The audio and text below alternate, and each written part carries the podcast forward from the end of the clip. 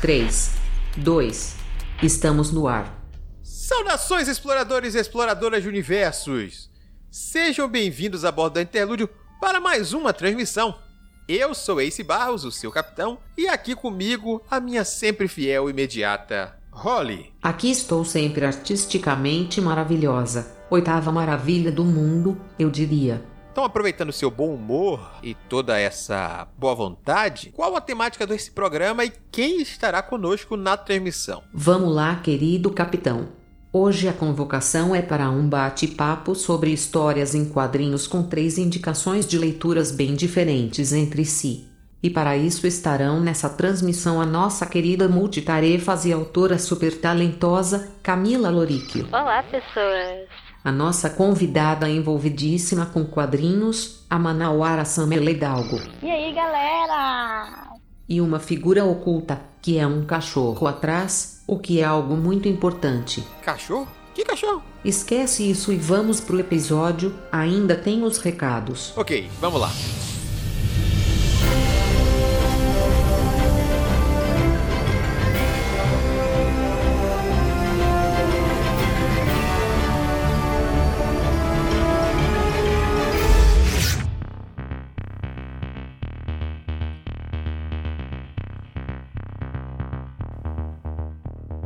Vamos lá, role pros recados. Eita que tá empolgado. Vai ser rápido hoje? Hoje vai ser bem mais rápido até, Holly. Assim que eu gosto. Começando pelo lembrete. Sempre que for fazer suas compras na internet, opte por usar um dos links do seu produtor de conteúdo favorito para continuar contribuindo com o trabalho dele sem gastar um centavo a mais. Então, se você curte o nosso trabalho, faça suas compras seja lá livros, jogos, produtos de limpeza ou até vestimento, através dos links da Amazon, Americanas, Magazine Luiza ou outro link que tenha disponível em nossas redes sociais. Querendo saber quais lojas estão lá e como ajudar, é só clicar em qualquer uma das nossas redes, seguindo multiversox, sem muita dificuldade. Não esquece daquela lá, o povo gosta de economia e a Amazon vai dar um monte. Isso role um excelente lembrete. Se você estava planejando comprar algo, segure até segunda-feira, porque na próxima segunda, dia 21 de junho, e também na terça, dia 22 de junho, você pode aproveitar as ofertas do Amazon Prime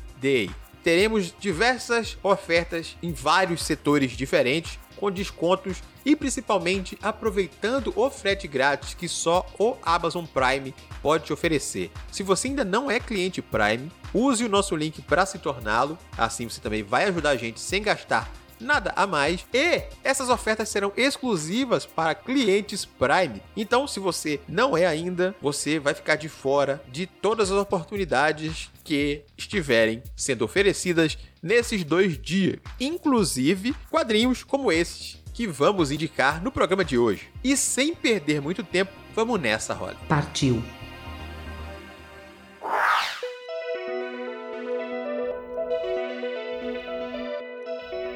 Estamos aqui para mais uma transmissão. Hoje, a nossa temática, como a Holly fez questão de apresentar logo na introdução, é para falar sobre quadrinho. E por isso, nós temos aqui uma convidada para falar dessa temática. Estamos aqui com Samela Hidalgo e eu vou pedir para ela apresentar-se, né, para vocês, para quem não conhece, quem não está no meio dos quadrinhos, nunca ouviu falar deste nome. Samela, seja muito bem-vinda à nossa nave. Fala um pouco sobre você, por que eu te convidei aí, por que você é alguém que pode falar bem de quadrinho. Olá, gente. Ai, tô me sentindo assim muito importante aqui na nave da Xuxa. que é que ela falou aí? Nave da Xuxa. Quem é essa moça mesmo? pra quem não me conhece, eu sou a Samela Hidalgo. Eu sou editora de quadrinhos, produzo quadrinhos no estúdio Eleven Dragons e eu também sou curadora lá na plataforma Social Comics, que é uma plataforma de quadrinhos digitais. Eu sou colunista no site Mina de HQ. Eu também tenho um podcast chamado DFP, que a gente fala também de quadrinhos. E também sou idealizadora do projeto Norte em Quadrinhos, onde eu busco dar visibilidade a quadrinistas do norte do país. Então, assim, respiro quadrinhos, né? Então, acho que é por isso que eu fui chamada para esse episódio aqui. E vamos lá conversar sobre quadrinhos, gente. É uma coisa que eu quase não faço. Acho bom mesmo. Ah, isso é ótimo, isso é ótimo. Quadrinhos é uma coisa que eu ainda tô conseguindo ler com regularidade nessa quarentena aí. Nossa, eu também. Livro tá difícil, né? É, livro a gente encara aqui, que a gente tem um clube do livro, clube do multiverso, e todo mês a gente junto faz a leitura, todo domingo tá debatendo, aí a gente ganha ânimo pra ir junto, continuar. Mas aí às vezes é um só por mês que a gente consegue ir junto. Aí vai o ritmo diminuir um pouco. Mas quadrinho eu consegui encarar tranquilamente. O quadrinho é. Parece que é uma mídia mais fluida, né? Assim, porque não cansa muito a nossa visão, né? Por causa das imagens. Então acho que é mais rápido pra gente ler. Mas eu também, eu te entendo, eu tô assim também com livro. Eu tô exatamente assim, fazendo exatamente isso pra conseguir ler livro. Eu tô fazendo um clube de livros junto com uma amiga minha, só nós duas. E a gente tá sempre tentando, assim, todo mês ler um livro diferente pra poder a gente não perder esse hábito. Porque tá difícil difícil, gente. Quarentena tá matando a gente. e aí que eu tava falando é que eu reparei, principalmente nessa última semana, o quanto o quadrinho tá sendo fácil para mim. Eu fui começar a assistir na Netflix a série Swift Tooth. Eu assisti os dois primeiros episódios e vou assistindo mais devagar, junto com minha esposa, acompanhando aqui no ritmo que ela consegue ir assistindo, em vez de ir maratonando como eu. Eu consigo, ela não tem essa facilidade com maratonas mais longas. Mas aí eu fiz, pronto, já que eu não vou ver todo de vez, deixa eu tentar ver quadrinho base. E aí, num só dia, eu li as 40 edições de Swift Tooth. Acho que quadrinhos estou conseguindo ler tranquilamente na pandemia. Uma bela escolha aí, né? Porque tudo que o Jeff Lemire toca vira ouro. Então, Stuff eu também. Eu assisti uma tacada só, assim, a série. E o quadrinho também é maravilhoso. Então, assim, foi uma boa escolha. eu nunca li nada dele ainda. É uma falha minha que eu ainda preciso corrigir. Uma falha de caráter, tá? É uma, uma falha, falha, de caráter. De caráter. O, o subtexto é exatamente este. Tem alguns quadrinhos que às vezes você nunca leu, mas eles habitam seu imaginário, de tanto que eles sempre estiveram presentes. Uhum. Então, Sim. como alguém que sempre garimpava muito quadrinho assim, sebo, nessas coisas, sempre tinha um desse no meio, sabe? Se ia na banca, sempre tinha alguma coisinha assim. Aí era, era um nome que sempre apareceu, especificamente o do Sweet Tooth, mas eu nunca peguei por algum motivo aleatório. Aí eu tô pra assistir ainda. Mas assim, eu gosto muito quando alguma coisa pega e daí você fala, nossa, o que estou fazendo há seis horas seguidas? Aí você tá lá lendo do negócio, sabe? Completamente Sim. descontrolado. Foi basicamente isso. Completamente fora do mundo, né? E, e, assim, dentro daquela história. Eu adoro também. Isso que é a beleza, né? Da leitura. É, essa é a parte boa.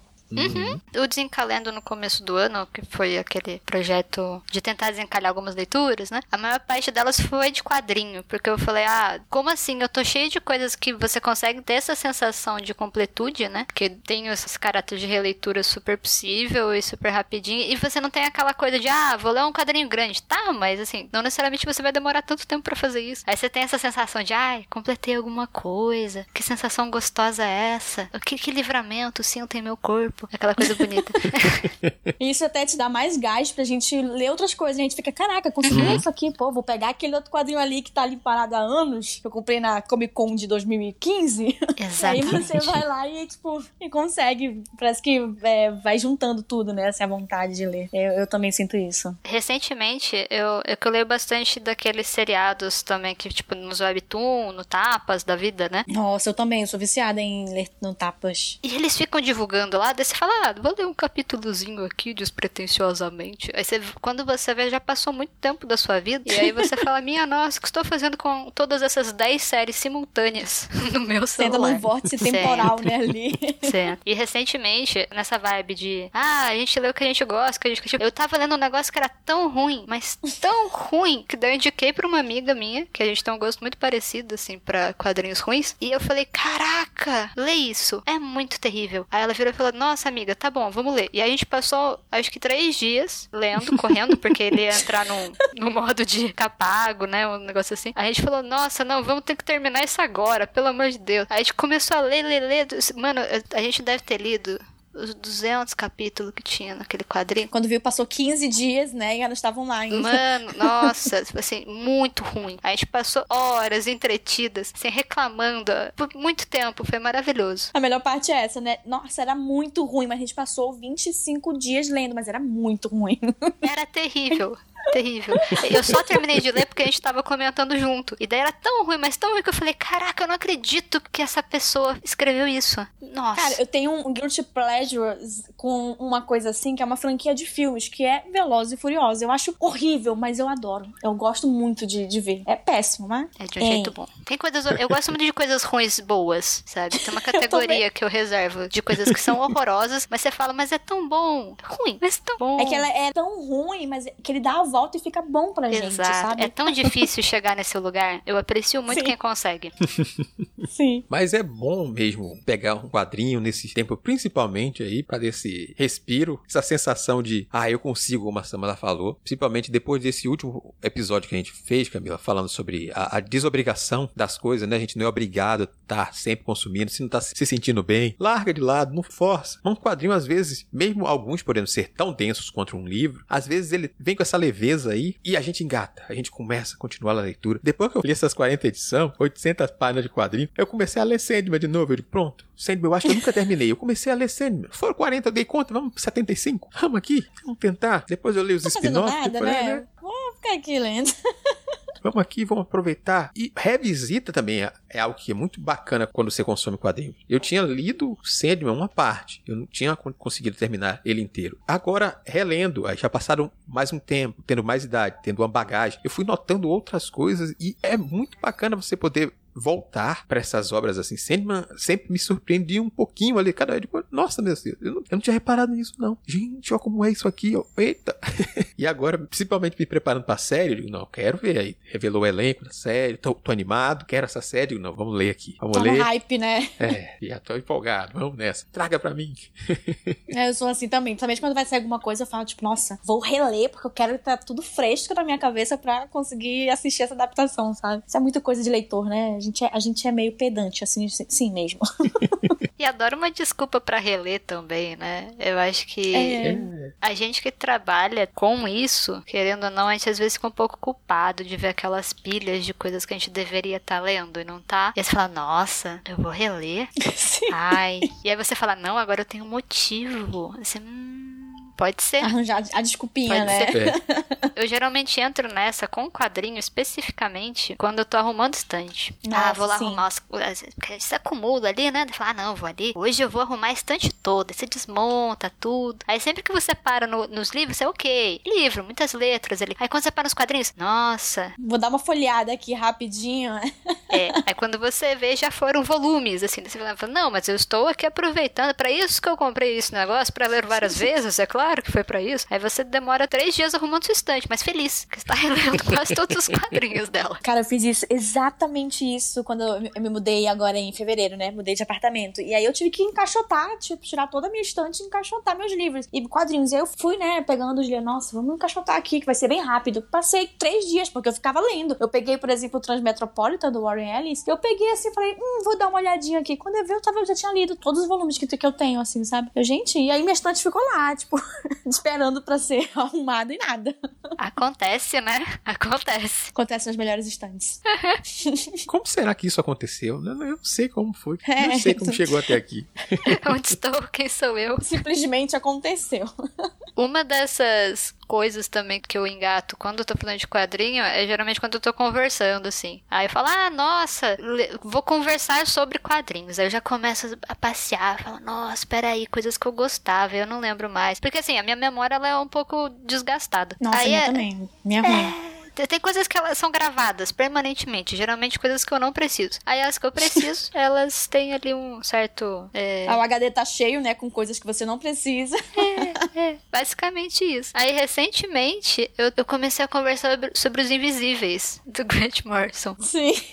E eu, que eu, eu, eu rio até hoje, porque eu falo, nossa, por que, que eu li os invisíveis? Ah, porque tava o nome da Jill Thompson. Aí eu olhei e falei, caraca, Jill Thompson. Quem é Grant Morrison na fila do pão? Não faço ideia, mas olha, tem a Jill Thompson aqui. Aí eu comecei a ler. E aí eu, eu tava conversando exatamente sobre a série e eu tava tentando explicar a história. Aí eu falei, é. Assim. Acontece isso mesmo, né? Bom, se ele tava loucaço de ácido enquanto estava escrevendo, quem sou eu? Sobra pra explicar essa história. Não posso. Aí eu tava tentando lembrar de uma cena específica desse outro mundo lá que aparece, da- do outro universo paralelo. Aí eu falei, não, então eu vou lá pegar os volumes pra mostrar exatamente qual a página. E são oito volumes, né? Aí eu não lembrava, mas em qual volume, obviamente. Você acha? Teve que ler os oito volumes pra Eu, poder eu achar. fui obrigada, é, obrigada, assim. Me sentindo Sim, né? obrigação de falar, nossa, Com uma arma na cabeça, sofrer, né, né? Realmente. Não, Foi é, terrível. realmente é, foi terrível. é uma tortura. É uma tortura. Foi, foi, foi assim, foi terrível. Eu falei, nossa, que pena que eu serei obrigada aqui a sentar neste momento e procrastinar todas as minhas outras atividades, múltiplas atividades, claro. Por exemplo, lavar uma louça. E aí você fica, não, acho que infelizmente essa situação é urgente, preciso reler este quadrinho. Não, e é engraçado porque vocês falaram sobre essa coisa de desobrigação, né? É, eu tinha muito isso, principalmente quando eu era mais nova, adolescente, assim. Eu é, comprava um livro, um quadrinho, eu ficava lendo até o final, mesmo que eu não estivesse gostando. Porque eu não gostava de abandonar, não queria abandonar o, a leitura ali. E hoje em dia eu tô tipo, ah, gente, não tô gostando, tchau, sabe? Eu não tenho tempo pra isso, sabe? Pelo amor de Deus. Uhum. O pouco tempo que me resta para eu ler as coisas, não vou ficar me forçando a ler uma coisa que eu não tô gostando. Então eu já largo mesmo e vou pro próximo. E assim, eu não sinto mais culpa, sabe? Antes eu sentia culpa disso. Isso é horrível, porque assim, leitura é para ser algo prazeroso, né? Quando vira uma obrigação, pra que, que você tá fazendo aquilo, sabe? Então eu acho também que esse negócio, eu, eu me desobriguei também. A, ah, tô com vontade de reler aquele quadrinho. Tipo, dane-se se eu tenho 70 que eu ainda não li. Eu vou reler esse porque é o que eu estou na, com vontade de fazer naquela hora. E aí vou. E daqui a uns anos eu leio os outros 70. Quando puder. Mas é isso mesmo. Eu demorei muito para conseguir ter esse desprendimento de falar. Eu, eu, também era muito nessa pilha de não, eu nunca abandonaria uma leitura. Sim. Nossa, a honra. A honra de leitora. Aí depois você fala, não, a vida é muito curta pra ter honra. Sem honra. É, não. Então, tchau, leitura. E eu já aceitei uma coisa assim, para mim, que assim, eu nunca, na minha vida inteira, vou conseguir ler tudo que eu quero ler na minha vida, sabe? Uhum. Mesmo que eu fosse imortal, mas nunca vou conseguir, porque tem sempre livros que já vieram antes da minha existência e outros que estão vindo quando eu estou existindo. Então, assim, nunca vou conseguir. Então, eu já aceitei isso, eu fico, tipo, mais tranquilo, tô tipo, ok, eu vou morrer e não vou conseguir ler todos os livros. Então, beleza. Livramento, né? Exatamente, assim, é muita terapia aquela. eu fui pra terapia, minha psicóloga falou sobre meus hábitos de leitura que não eram saudáveis e, bem, como é que é? Tipo, ah, meu nome é Camila, faz alguns dias que eu não leio e está tudo Oi, bem. Oi, Camila. Todo mundo responde. Exatamente.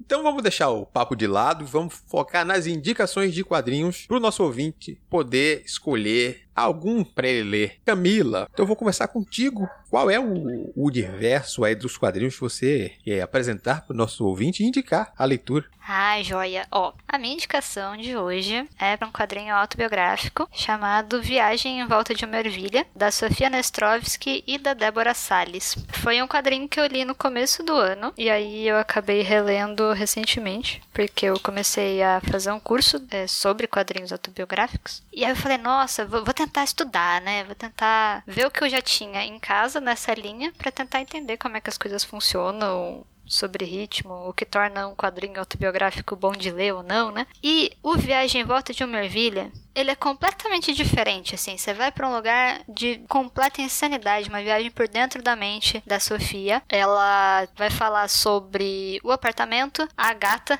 que chama Princesa Ervilha. Ela fala sobre o mestrado em letras, ela fala sobre uma, um recorte da vida dela, só que de um jeito extremamente poético. E, e é, é realmente uma viagem. E no caso, a Ervilha é, é de fato uma gata chamada Princesa Ervilha. Eu acho isso maravilhoso. E, então, sabe, tem umas coisas de. Ela faz ser interessante você não entender muitas coisas que ela te conta, sabe? ok. É isso. Ok. Eu não conheci o quadrinho, não, Camila. Tô conhecendo ele agora, tal. Eu vou querer que você me apresente mais detalhes aí sobre essa leitura aí. A Samara conhecia? Eu tinha ouvido falar? Conhecia. Eu não li ainda, mas eu sei que parece que saiu pela Dark Side, não foi? Não, foi pela Veneta. Opa, tá vendo como eu não sei de nada, gente? Mas eu já tinha visto sim, inclusive eu sigo a Débora Salles, é, eu acho o trabalho dela incrível. E todo mundo fala muito bem desse quadrinho, mas eu não tive a oportunidade de ler. Mas é bem falado. Ah, tá, Camila, presente aí mais detalhes aí, porque você indica esse quadrinho aí. O que é que empolga? Empolgue a gente aí também. Não seja por isso. Primeiro que tem uma coisa que eu gosto muito em quadrinho, que é quando você usa semic puro. As coisas de designer, né? Comete a gente de vez em quando.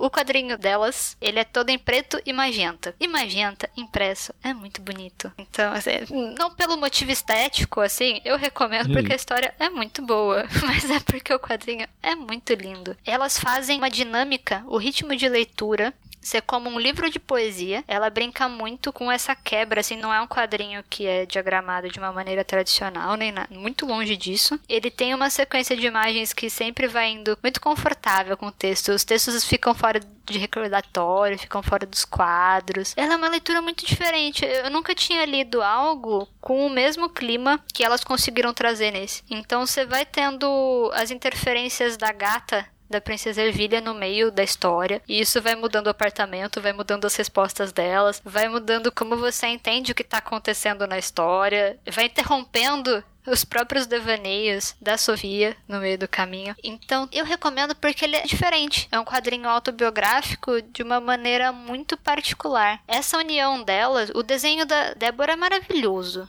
Já começa aí, né? Ele tem uma. Ele tem um carisma muito particular. Tem várias quebras de. Aquela coisa que às vezes acontece no quadrinho, né? Que você se lembra que você está lendo um quadrinho. Então o quadrinho te fala, basicamente, que ele é um quadrinho. Você não tem um realismo ali, né? Você tem umas quebras de quarta parede que são fantásticas. É, é diferente. É a única coisa que eu tenho a dizer para vocês é, é, que parece que, nossa, Camila não sabe nem falar do que ele está indicando, porque eu fiquei completamente embasbacada quando eu li, sabe? Ele tem desde a sinopse, a, a sinopse que tá no, no quadrinho, ela é uma sinopse meio que resenha, né? Da Bruna Weber. Você não entende nada, é maravilhoso. Então, por favor, nos dê essa sinopse, então. Tem aí? Eu vou ler o começo. Eu separei justamente porque eu falei. Quando eu fui indicar esse quadrinho pela primeira vez para uma amiga, eu consegui convencê-la apenas lendo essa sinopse da contracapa. Exatamente isso que eu farei aqui. Ok, vamos nessa. O que pode acontecer quando um poema divide seu apartamento minúsculo com um pato chamado Princesa Ervilha e essa pipoca, que é um gato e também uma americana dentro de um livro que por fora é um pinguim fazendo yoga em outro idioma sobre uma poça de vinho coxa e todos estão ansiosos para aprender lições de costura com as irmãs Brontë e metafísica da carne crua com Hamlet dentro do diário de Dorothy Woodsworth, pensando que sonhava com Anderson assando batatas circenses, mas nasceram repolhos nos passos de uma mestre de Kung Fu em letras que dizem miau para dois Williams diferentes, logo depois de acordar e de encontrar um caruncho na alma de Voldemort, muito comovida, perto da boca de Harry Potter. Se você olhar direito, também vai querer morar aqui neste pardal. É amplo, engraçado e romântico como um dicionário impresso, que hoje faz aniversário na Itália e vai ganhar uma prancheta e uma caneta come regalo. Essa quarta capa parece, sabe quando aquelas brincadeiras de da internet assim que é, ah, com, deixa o seu teclado completar com a frase aleatória e aí montou a sinopse. Maravilhoso. É justamente porque eu ia dizer que Camila se encantou com esse negócio. Camila, eu resumo o que te encantou em uma só palavra: back. Caos. Eu gosto como o meu personagem é muito bem construído. Exato. Como Loki, Camila é uma agente de caos. Exatamente. Eu tô vendo aqui, Camila, as artes, a questão das cores que você falou. Pela capa eu já tinha achado assim, não, essa capa e o quadrinho é a cara da Veneta. Daí depois fui vendo um pouco do miolo, assim, em uma ou outra arte que acho que buscando no Google, e fui vendo, assim, esses detalhes. E, o caos realmente é que define e ele é bonito de se ver. Tem um, uma página que só o gato sentado numa pilha de livros e um, negócio, um papel de parede aqui no tom do magento, uma coisa meio caleidoscópio assim, atrás da figura do gato. Bonito, eu posso dizer que é, e artístico já entrega o porquê te chamou a atenção. Seu lado design veio pra, veio pra puxar um pouco. Você pode até negar, mas puxou um pouquinho. eu não tenho escolha macina, é meu castigo e minha possibilidade de apreciação da arte. Amém. Acho justo, acho justo. Tá aceita. E ele foi finalista do Dente de Ouro e do HQ Mix também. Então, sabe, tipo, ele, ele é muito especial. Esse quadrinho, o que eu tenho a dizer para vocês é que ele é um quadrinho especial. Ele tem um jeitinho que é dele, que assim, eu não sei, justamente por, por essa, essa vertente, vai, que ele vai de, um pouco mais caótica, um pouco mais viagem dentro da mente de alguém, né? É, essa coisa uhum. de. Foge do realismo, foge de uma estrutura narrativa onde você tem começo, meio e fim. Embora você tenha exatamente essas palavras. O cada, ele é dividido em começo, meio, fim do meio e fim. Sabe? Especial. É especial. Ah, que ótimo. Assim. É só isso. Mas é, é, é justo. Deu para perceber que ele tem um, um, trabalho de subjetivismo assim na coisa que se a pessoa não tá esperando realmente aquele quadrinho linear, aquela história mais basicona construída, assim, ela vai viajar, ainda mais sendo algo autobiográfico, assim, traz essa coisa meio introspectiva. Você vai junto das duas autoras ali para essa viagem que elas propõem. Então, quem quer algo mais íntimo, uma viagem mais subjetiva mesmo, é uma boa indicação. Está anotado aqui no checklist aqui. Aceita. Excelente indicação. Your job here is done, né? yes.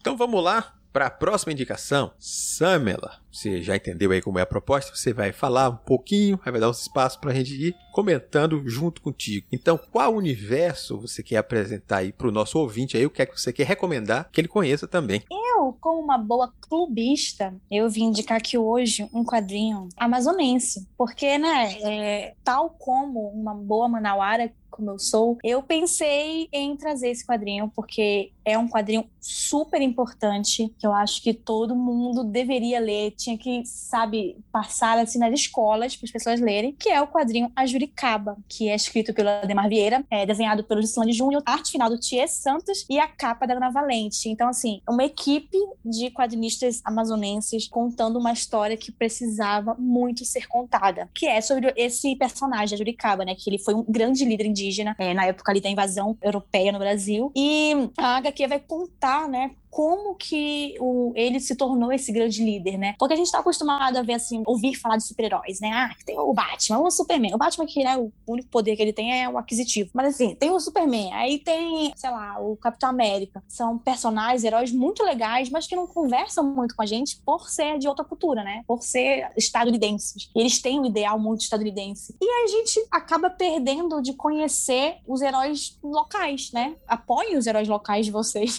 Uhum. Angelicabe, ele foi esse grande herói ali naquele século, quando os europeus chegaram aqui, e ele era o líder desse povo chamado povo Manaós. Então, ele conseguiu ali fazer uma resistência por cinco anos, reunindo o povo dele mais outros 30 povos ali da Amazônia para defender, né, a terra deles da invasão. Então, assim, a história dele é muito importante, ela precisa muito ser contada. Ele vai mostrar ali, é uma história muito parecida com realmente a jornada do herói, sabe? Porque aparece ali ele de boa no povo dele. O pai dele era o, o grande cacique lá. E começa a acontecer, né, a, a, exploração dos portugueses aqui, dos holandeses também. Eles contam muito essa parte de que não foram só os portugueses que estavam aqui naquela época explorando o povo indígena, mas também os holandeses estavam ali perto da Guiana, querendo também terras, ouro e todas as coisas que a gente tinha aqui, né? E o Ajuricaba, ele não queria se envolver nisso. Ele tava assim, não, pai, você faz aí o que você quiser, você é o dono aqui, né, do povo todo, então faz o que você quiser e o que você achar melhor, beleza, por mim. Eu vou embora, vou pegar minha mulher e meu filho e eu acho que eu vou pra outro lugar, eu vou embora. Então, assim, ele simplesmente pega o barquinho dele, sobe o rio e vai embora para outro lugar, porque ele não quer se envolver. Mas acontecem coisas ali que eu não posso falar para não dar spoiler, que vai fazer com que ele volte, né, onde ele morava ali com o pai dele e com o povo dele para poder assumir o lugar que o pai dele deixou, porque ele realmente não estava concordando, né, com algumas atitudes do pai dele, que era assim, o, próprio pai dele estava vendendo outros indígenas, né, de outros povos, para trocar ali, para poder ter uma certa segurança e assim apoio do, dos portugueses. E o Ajuricaba não concordava com isso. Então, para ele era tipo uma coisa absurda o pai dele fazer isso. E aí ele toma o poder ali, né? Acontece lá uma, uma série de desgraças e ele acaba sendo o líder ali naquele povo naquele momento. E ele, os próprios povos indígenas da Amazônia naquela época, eles tinham as próprias guerras deles entre si, né? Porque a sociedade mesmo deles ali era,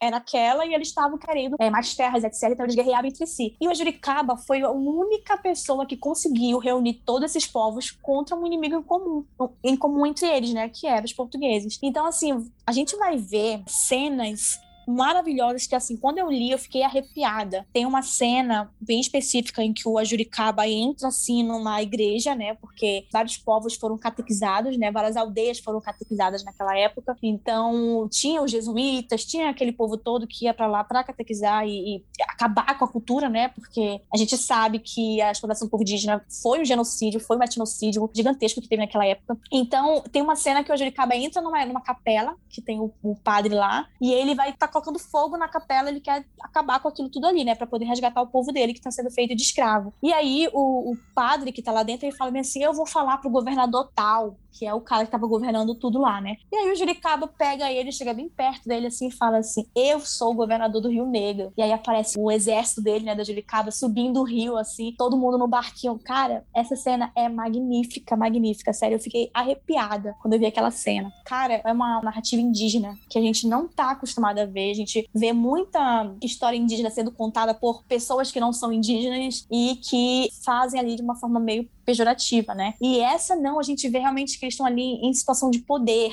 eles estão em situação de resistência, né? E a gente sabe que os povos indígenas resistem até hoje, durante tudo isso que ainda acontece com eles. Então, é uma HQ muito forte, ela, assim, tem cenas bem gráficas de violência, né? Ali na guerra, o traço do, do Juscelino Júnior consegue trazer muito bem esse movimento ali da, das batalhas acontecendo, você fica louco, assim, tem páginas duplas lindas retratando a guerra ali entre eles. Então, assim, você fica louco. E é tudo feito no nanquim e tu, tudo é feito em preto e branco. Então, a, a HQ não tem nada colorido. E isso dá mais um, um destaque muito forte. Até porque a arte final do Thier quando ele pega ele para fazer a arte final dos desenhos do Gislande, ele carrega muito no traço dele. Então, as expressões de raiva ficam assim muito com raiva. As expressões felizes ficam muito felizes. As expressões de sanguinolência que tá tendo ali, aquela, toda aquela violência, fica tudo muito carregado. E a gente sente, sabe, toda essa, essa energia que realmente eram aquelas batalhas. Então eu fiquei assim,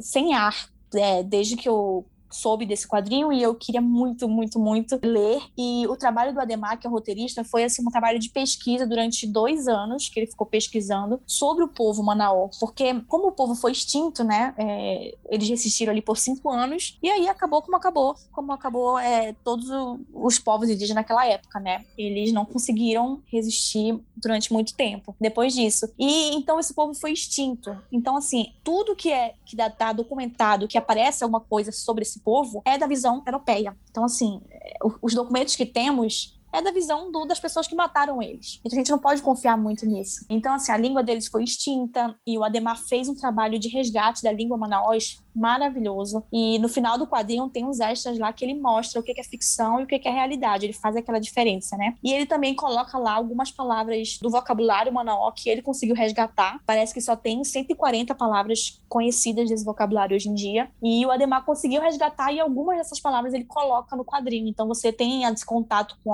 algumas frases, assim, né, na, na língua de, dos manaós. Então, assim, é uma HQ muito forte, muito importante, que realmente resgata esse grande herói amazônico que a gente teve. E é interessante porque, é, como eu falei, as aldeias catequizadas naquela época, né, tem rastros disso até hoje no, lá no Amazonas. Porque quando a gente vai ver os interiores do Amazonas, por exemplo, as cidades do interior, a maioria delas são cidades que têm nome de santo. É, existe uma cidade chamada São Gabriel da Cachoeira, Santa Maria de não sei da onde. Então, assim, são cidades que eram, naquela época, aldeias catequizadas e que continuam tendo o mesmo nome de quando foram catequizadas até hoje. Tipo, 521 anos depois, a gente ainda tem marcas da colonização e do etnocídio na, naquela cidade, sabe? Então, cara, é muito, muito, muito forte. Eu, eu, eu sou apaixonada por essa HQ. Ela saiu no final do ano passado e eu, assim, quero gritar ela pros quatro ventos, que eu acho que é, é uma HQ que todo mundo deveria realmente conhecer. E assim, como a gente vê, né, o nome do povo lá era povo Manaus. E a cidade de Manaus tem esse nome porque foi em homenagem ao povo Manaus. Então, eles residiam onde a cidade de Manaus existe hoje, né? Então é engraçado que os portugueses que extinguiram eles deram o nome deles para a cidade. É muito bizarro, sabe? Mas é, é muito legal também eu conseguir conhecer a história da minha origem, né? Da origem da minha cidade, da minha família e tudo. Então, cara, é isso. Se você não conseguiu se interessar por essa HQ depois de tudo isso, aí eu não tenho mais como te ajudar, meu amigo. mentiu? Não mentiu. é isso, gente. O Ademar Vieira, que é o roteirista, o Juscelândio, o Tia, toda a equipe ali deles, eles fazem parte de um coletivo, né, de um estúdio independente de quadrinhos lá da Amazonas chamado Black Eye Studios. E a HQ saiu por esse selo. Então ela é, é muito, muito legal e tá assim, tá vendendo a rodo, tá saindo em todos os lugares, porque realmente é uma HQ muito importante, sabe? Que realmente é uma HQ de ficção histórica, então você ali sente tudo aquilo. Cara, é muito emocionante, é muito, muito emocionante mesmo. Quando você foi falando, eu fui pesquisando e vendo um pouco pouco mais sobre a arte, um pouco mais sobre trabalho de pesquisa, né? Entrevistas com os autores aqui, eles falam sobre a pesquisa. Aquele fato que você falou das 140 palavras, que só tinha registrado por um expedicionário francês, estava em, em latim para traduzir do latim para o português, para ele poder aproveitar tudo do máximo que ele pudesse com o respeito que aquele povo merecia tá registrado ali historicamente da maneira correta, trazer aqui como deveria ser. Eu gosto também quando esses artistas aproveitam esse espaço para fazer esses resgates culturais, que é muito importante, realmente, como você falou. A gente consome muito quadrinho estrangeiro, muita coisa assim, a gente se conecta por um ou outro motivo, mas a gente tem muita coisa da nossa história aqui que dariam épicos tão grandes e tão importantes, mais importantes ainda, do que parar para somente focar naquilo que vem de fora aqui. Esse parece ser um épico desses que vale muito a pena conhecer. Cara, é exatamente isso. É a palavra que você usou. É um quadrinho épico, porque tem muita trama política, tem guerra. E apesar, né, de tudo isso, também é, uma, é histórico. Uhum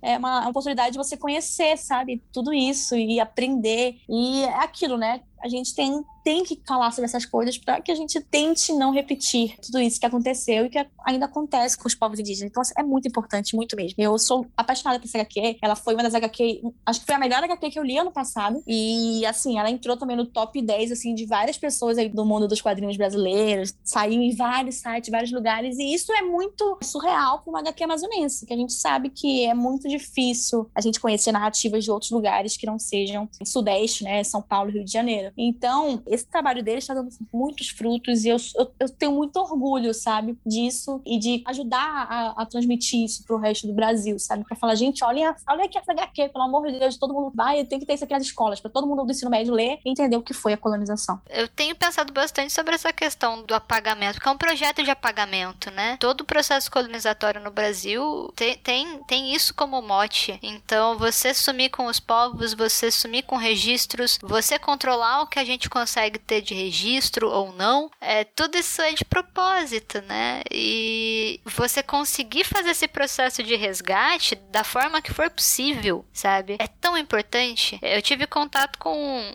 o pessoal do IEV, que é o Instituto de Estudos Vale Paraibanos, aqui do Vale do Paraíba, paulistano. Uhum. E teve um estudioso aqui da região e tudo mais, mas assim, quase tudo que você tem acesso é o que sobrou de europeu e de, de imigrante. Permitiu-se, né, manter-se o registro. E muita coisa ainda estava no Museu Nacional, sabe? Então, nessas horas. Ah, me dá uma dor, me dá uma dor. E, e você tem aquela coisa do o, o, resgate do passado, ainda mais quando a gente tá falando do passado indígena do país, ele vai além, né? Porque a gente fala, ah, você tem um apagamento do indígena atual. Todas essas uhum. pessoas ainda existem e ainda estão sofrendo, ainda mais tudo que a gente tá vendo atualmente, que tá acontecendo com garimpo e tudo mais, tudo sob a tutela aí, né? E, e você fala que, olha, essas pessoas, essa construção que você tem na escola, que é ensinado sobre o povo, o povo indígena, como se não existissem mais indígenas, já começa aí, né? Então você já fala uhum. só do uhum. passado, apenas o passado existiu. Você tem todo um contexto gigante de esquecer o seu passado ou tratar ele apenas como um passado. E quando você vê uma HQ que tem um cuidado como esse, com a valorização de uma pesquisa, com a valorização da responsabilidade dos autores de contar uma história, de contar a história da maneira correta, sabe? É tão fantástico e, e conseguir saber que um projeto desse tá chegando em muita gente, é aí que a gente vê a força do quadrinho, que você vê a força do meio independente, de não pensar ali uma coisa atrelada só a mercado, de, olha, coisas diferentes vendem e vendem muito bem, sabe? Uhum. Ajuda a, a criar ali um caminho de falar, olha, as pessoas se interessam, vamos continuar por esse, por esse trabalho de resgate, vamos continuar com esse trabalho de sair do Sudeste ou do internacional, né? Exato. É surpreendente. Eu, é, falando em narrativas indígenas, né? Eu estou trabalhando em alguns projetos sobre isso. Eu fui ano passado, no final do ano passado, eu fui para a Ilha de Marajó, lá no Pará, que é um lugar extremamente cultural assim de povos indígenas. É, você, aquela cidade ela respira cultura indígena. Então assim, a gente foi para lá para fazer um trabalho de pesquisa sobre o povo marajoara. Foi eu, uma amiga quadrinista minha lá do, da de Belém, que é a Thais Silva, que ela é maravilhosa, e um produtor cultural lá de Manaus, né? A gente foi com a verba do edital de Manaus que a gente participou da prefeitura. Então, assim, foi uma coisa sensacional estar ali, conversar com os povos ribeirinhos da ilha, a gente conversar com os indígenas. A gente foi para Belém depois e conseguimos conversar com várias lideranças do povo tupinambá. É, eu fui em vários rituais indígenas, sabe, de resistência que eles estavam fazendo ali, é, reivindicando Belém como terra deles, porque eles já estavam ali antes de Belém ser Belém, sabe? Então foi assim uma coisa sensacional e a gente está tentando fazer um trabalho que é, é chegar com essas pessoas que viveram essa história, que vivem até hoje e falar bem assim para elas: olha, a gente quer que vocês mesmo contem essas histórias, porque são histórias de vocês, vocês deveriam contá-las. Então a gente está tendo assim um projeto de realmente trazer indígenas para o meio dos quadrinhos, para eles mesmos falarem, cara, a gente precisa contar essa história aqui, essa história precisa ser documentada para isso passar de geração a geração e a gente nunca esquecer de tudo que aconteceu. Então, é muito incrível assim a gente ver narrativas indígenas sendo contadas por eles mesmos. E eu tô no momento assim, acho que desde ano passado para cá, eu tô muito envolvida em ler narrativas indígenas, tanto quadrinhos, é, saiu também um quadrinho pela editora Elefante chamado Os Donos da Terra, que também fala sobre os povos tupinambá é, da Bahia, acho que é do sul da Bahia, se não me engano. Passei a ler ler vários livros e acompanhar vários autores indígenas, porque são narrativas brasileiras e a gente esquece que os nativos fazem parte do Brasil muito mais do que a gente, no caso. Então é muito, muito legal é, ter esse resgate, assim, sabe? De, de ver e de conhecer isso. São outras maneiras da gente ver a vida, cara. É, é outras narrativas, outros modos de falar, de vivenciar, e a gente tem que dar espaço para isso. É, e a gente tem que ir atrás também, né? Eu acho uma. Sim. Ainda mais assim, eu que moro no Sudeste, esse esforço tem que vir de mim para ir atrás também do, do que está sendo produzido aqui na região por, por essas pessoas, sabe? Hum. Que não chega. Às vezes a, a, gente fica tão acomodado. É, é uma questão de a gente pensar também no tipo de conteúdo que a gente consome, em o que eu priorizo ali e o que eu deveria estar priorizando, porque também é responsabilidade da gente como leitor. Sim, e o, mercado editorial está muito mal acostumado também, né? Uhum. É, eu digo assim, da, das grandes empresas mesmo, as grandes editoras, por exemplo, de não dar oportunidade, de não enxergar nada além do Sudeste. E é isso que eu tento buscar e, e, e ajudar é, é, nessa descentralização, sabe? Então, quando eu criei o projeto Norte em Quadrinhos, é justamente para isso, para chegar com essa galera e falar assim, cara, olha aqui, gente, olha quanta coisa incrível, quanto artista artista incrível fazendo obras incríveis que tá no norte do Brasil e ninguém vê, sabe? Então, é, desde que eu criei o projeto, já faz um ano e quatro meses, muita coisa aconteceu aí com. com eu consegui realmente fazer essa ponte, sabe? Eu, eu digo que eu sou a Hannah Montana, sabe? O melhor dos dois mundos. eu sou uma, uma, uma artista que tô no meio da produção de quadrinhos no Sudeste, então eu consigo fazer essa ponte e trazer essa galera para dentro do mercado. E tá dando muito certo. Então, eu fico até feliz, sabe, quando as pessoas me procuram para falar, me indicam um quadrinista aí, uma, um roteirista nortista que eu preciso colocar aqui dentro da editora, que a gente quer falar sobre isso, isso, isso. E aí é um trabalho que eu tô amando fazer. Eu realmente amo trazer essas novas narrativas, sabe? E fazer essa descentralização e tentar quebrar com isso mesmo, porque é difícil, gente. O Brasil é tão grande, a gente tem tanta cultura diferente e legal para explorar e a gente não consegue.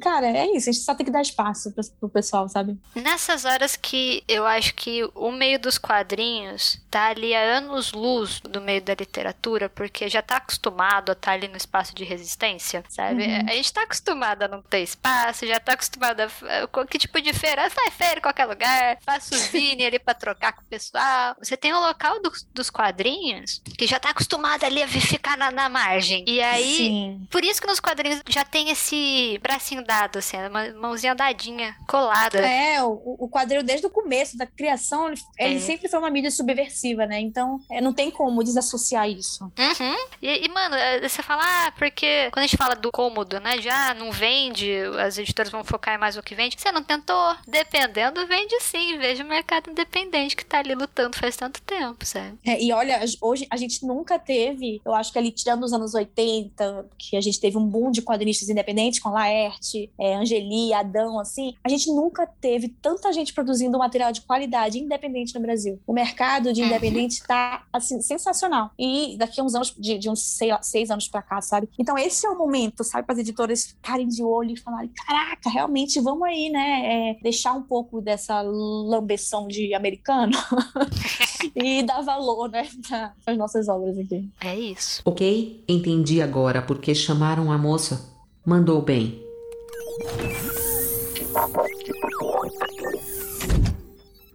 E agora, por último, mas não menos importante, Ace vai dar sua indicação de quadrinho. Diga pra gente, Ace, o que, que você trouxe aí? A, a mostrada. Elogiei cedo demais. Capitão, faça sua parte. O que temos aí? Então vamos lá, aproveitar aqui. A Camila trouxe algo mais viajado e subjetivo. A Samela trouxe algo mais histórico e mais focado aqui no aprendizado também sobre os povos. Eu vou trazer um pouco mais divertido e sem preocupação. Que você tem escolhas, tem opções de leitura diferentes, depende do seu objetivo. Todas ótimas, mas vou falar agora sobre Hat Queens.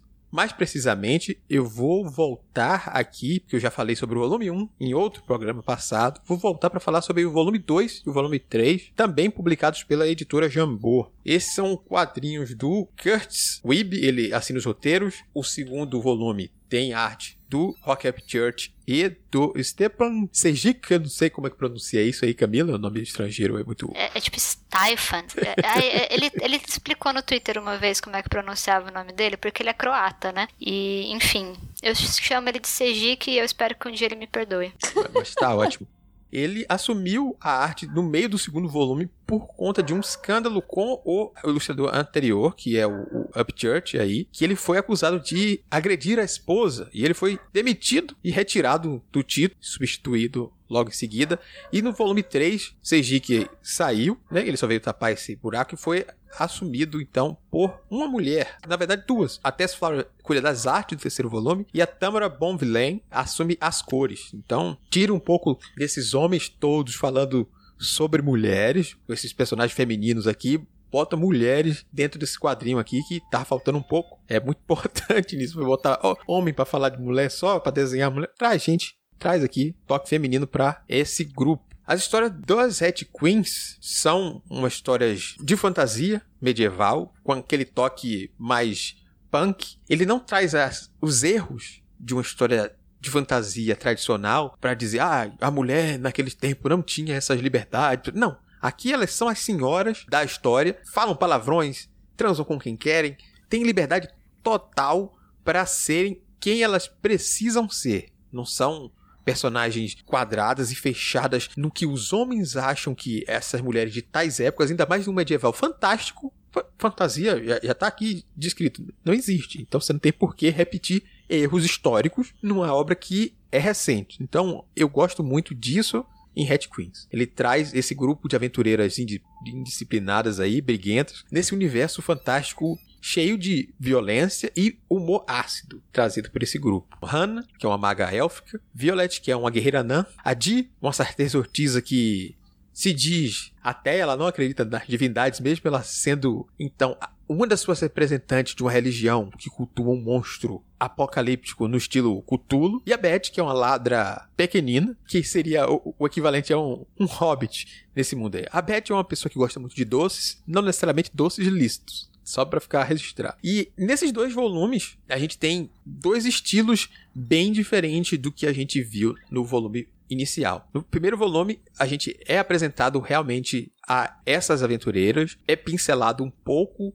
da personalidade de cada uma e elas têm que defender a cidade de Paliçada e ver que elas estão envolvidas num jogo que está ocorrendo por trás dos panos. Então a vida delas está em risco e elas vão se livrar ou não desse problema. Já nas sequências, a gente tem uma mais próxima do que foi no volume anterior, no volume 1, e no volume 3 a gente vai ter uma aventura bem mais distante. Então, cada volume tem cinco histórias do que foi anteriormente publicadas nas edições regulares. Então, o volume 1 tem do volume 1 ao 5, o volume 2 tem as edições de 6 a 10, o volume 3 traz das edições 11 a 15 com um volume extra, que é a edição especial de Red Queens focada em Braga, que é uma personagem que aparece desde o primeiro volume, mas ela é uma personagem coadjuvante que foi ganhando espaço. Ela é uma orc trans. Ela é uma guerreira orc. E ela briga por esse espaço de ela ser quem ela quer ser e amar quem ela queira amar. Eu gosto muito que traz um, um pouco de subtextos e mensagens bem interessantes no meio dessa sanguinolência toda que realmente a história acaba trazendo aí no meio. Queria fazer uma observação. Você falou que o Cedric, né, ele fez o volume 2, é isso? Sim. Eu sou apaixonado na arte do Cedric. Ele fez, saiu ano passado aqui no Brasil, ele desenhou e roteirizou aquela série da Arlequina, o Harley, que é sensacional, que conta a história da Arlequina e tal, como ela conheceu o Coringa e como ela virou a Arlequina. Sensacional a arte dele e, e, e o roteiro também. Então, assim, já me conquistou aí. Eu particularmente sou um pouco fã dele. Por exemplo, Red Queens é aquela coisa que quando o Ace indicou o primeiro volume num outro podcast, ele falou, ah, porque tem a arte dele. Ele seria exatamente a mesma coisa o Invisíveis, sabe? Tipo, nossa, ele desenhou. Ah, o que? Não importa. Com licença, eu gostaria de um volume, obrigada. Sim, essa, cara, e a arte dele é muito reconhecível, né? Você bate é. o olho e você fala, cara, isso aqui é o Cedric. Eu acho engraçado, por exemplo, em Harley, que ele faz o Coringa bonitão, assim. Você nunca viu o Coringa tão gato quanto Puta naquela. então é muito, é muito reconhecível, eu gosto muito da arte dele. E eu fico até com a pena que foi uma passagem rápida, mas que bom que foi uma passagem para tirar alguém metido com coisa errada, como foi o primeiro artista aí. Isso aí eu acho que foi uma ação muito boa. Foi tarde. Mas eu acho que a substituição dele por uma equipe feminina compensa muito também. Traz mais personalidade para as personagens. Eu acho que o volume 3, as personagens ganham mais corpo no quesito mergulhar na personalidade de individualidade de cada um, assim. A artista nova, ela traz novos visuais para aquelas mulheres, ela, ela, brinca com mudanças e traz um, um, corpo que eu acho bacana. Eu aproveito para fazer uma cobrança. Jambô, se estiver ouvindo aí, aproveitando aí, parceiro, tô divulgando aqui, mas volume 3 não é o último. Então vamos aí, volume 4, vamos trazendo mais aí, que tem mais coisa. a série não terminou ainda, não terminou aí nesse ponto, traga mais. Porque é uma série que eu indico muito, porque ela é muito divertida, ela tem essa pegada bem pro lado punk mesmo da coisa, com esse humor ácido, as tiradas das mulheres, uma coisa bem de liberdade, assim, em todos os sentidos para as personagens. E cada uma delas tem um carisma especial. E eu acho que vale a pena trazer mais. Só estou dando um toque. Eu tenho uma, uma fofoca editorial edificante sobre é, Red Queens. Que ela...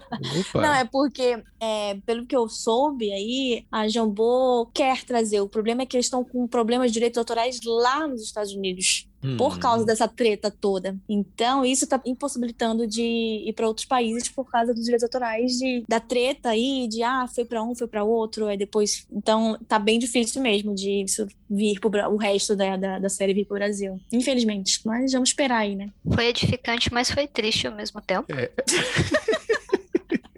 Desculpa que acabar com a felicidade de todo não, mas ao mesmo tempo eu acho que ainda, mesmo que incompleto, eu acho que são edições que valem a pena ali, porque a história que elas querem contar, elas acabam se fechando. Ficam algumas pontas para continuações, obviamente, ela foi pensada para ser uma série mais regular, mas os volumes acabam fechando em si. Sabe, a pessoa pegou o primeiro volume. Ó, oh, tenho dinheiro para esse volume aqui. Será que eu invisto? Vou curtir porque não tenho dinheiro para continuação agora? Não. Se pega o volume 1, você vai se envolver com o volume 1, vai deixar as pontas aqui. Opa, talvez eu queira saber mais sobre esse personagem. Mas o arco de histórias fecha em cinco volumes. Pelo menos você dá um respiro para dizer, opa, nossa, quero continuar lendo esses personagens? Quero. Ai, mas não vou ficar tão sofrível, não vai ser tão sofrível para mim, porque fui abandonado.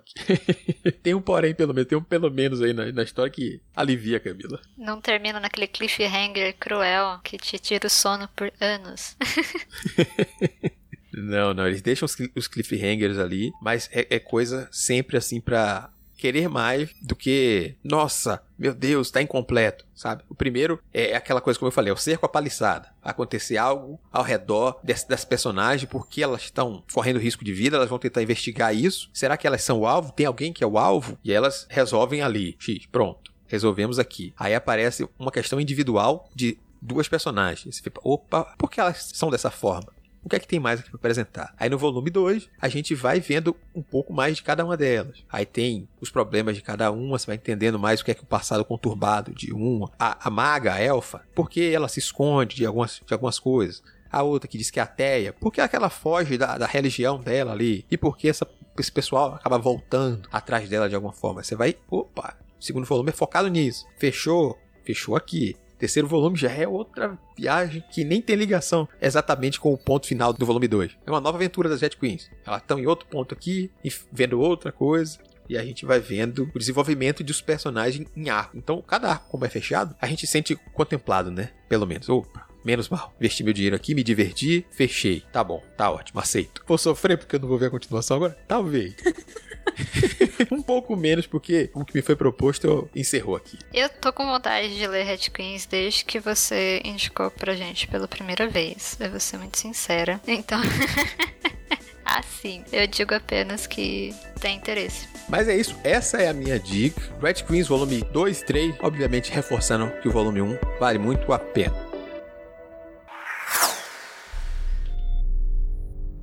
E é isso. Essa foi mais uma transmissão direto da Interlúdio. Se você conhece alguma dessas obras citadas aqui hoje, se você curtiu o programa, se você não conhecia, entre em contato conosco e vamos estender esse bate-papo. Bom, vem com a Holly. Você tem várias opções.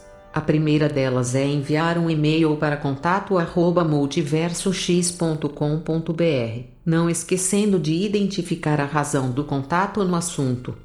Se preferir, pode comentar diretamente na postagem no site multiversox.com.br através do Discos ou do Facebook, ou no YouTube, se está nos escutando nele.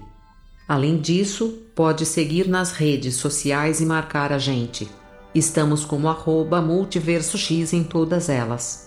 Ademais, as nossas arrobas individuais estão na descrição do post. E claro, o mais especial, vem fazer parte da nossa comunidade no Discord, bater um papo com a tripulação, participar das nossas leituras coletivas e, quem sabe, até gravar com a gente. Não marque bobeira e confia na role que se brilha. E é claro, agradecer a participação da Samela nesse programa e deixar aí esse espaço para que ela divulgue os seus trabalhos e faça o seu jabá. Ai, gente, muito obrigada pelo convite. Eu adorei. Eu tô sempre disposta a falar de quadrinhos. então, pode me convidar mais vezes que eu venho. Minhas redes sociais, eu tô lá no Instagram como arroba. Eu faço lives, às vezes, lá com pessoas do mundo dos quadrinhos para indicar mais quadrinhos. É, eu também tenho o Instagram do meu projeto, do Norte em Quadrinhos, que é o arroba Norte em Quadrinhos. E eu também tenho no canal do YouTube algumas lives que eu fiz com alguns artistas do Norte, apresentando eles, né, para os leitores. Então vocês podem também conferir lá. É só colocar Norte em Quadrinhos no YouTube que vai aparecer. Eu escrevo todo mês um texto para coluna né, no site Mina de onde eu escrevo textos com representatividade e representação feminina nos quadrinhos. Então vocês também podem me acompanhar lá. E meu trabalho também na, na Social Comics, como eu disse, a gente está produzindo vários conteúdos legais, inclusive documentários sobre o mundo dos quadrinhos nacionais. Então a gente já está no terceiro episódio, que já saiu um episódio que fala sobre os quadrinhos nacionais no modo geral. O segundo episódio foi sobre a voz das mulheres nos quadrinhos nacionais. O terceiro, um episódio chamado Preto Nanquim, que é a produção artística da população negra nos quadrinhos. E o próximo episódio vai ser sobre é, a comunidade LGBT nos quadrinhos. Então, assim, tá sendo muito legal produzir esses documentários. Vocês podem acompanhar lá também no Instagram da Social Comics, arroba Social Comics. E no meu Twitter, eu tô lá 24 horas por dia falando abobrinhas e de vez em quando eu falo sobre quadrinhos também e xingando, né, o, o governo. Vocês podem me encontrar lá no arroba Hidalgo com dois olhos no final. E o meu podcast é o arroba DFPpod. Vocês também podem me encontrar lá. E também tô aí no TikTok, gente, porque eu tô tentando ser jovem. Então eu faço uns vídeos aleatórios no TikTok também. Acho que por enquanto enquanto é isso. o ouvinte não precisa se preocupar, todos os links citados estarão no corpo dessa postagem aí para você clicar mais facilmente. Coloca o link do meu Tinder, cara. Vai ter que aproveitar aí, né, o espaço. ah, vamos lá, Camila. Falando em aproveitar o espaço, deixa o a deixa aí. É, eu não tenho Tinder. Também fico lembrete de que a lojinha Castelo de Cartas está ali bonitinha, aguardando vocês com muitos livros e coisinhas legais. Que eu também estou sempre por aí. Não tão presente quanto a Samela. Eu ainda não entrei no TikTok. Mas eu, ah. eu, eu consumo TikTok fora do TikTok. Porque eu sei que quando eu baixar aquele aplicativo será um caminho sem volta. E é.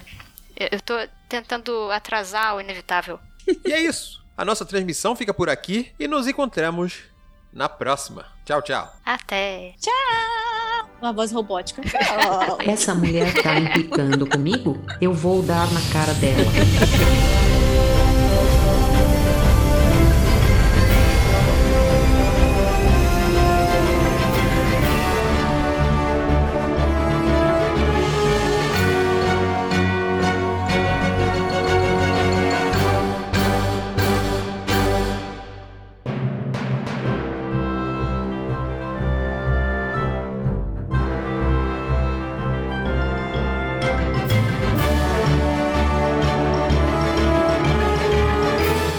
Você ainda tá aí? O programa já acabou.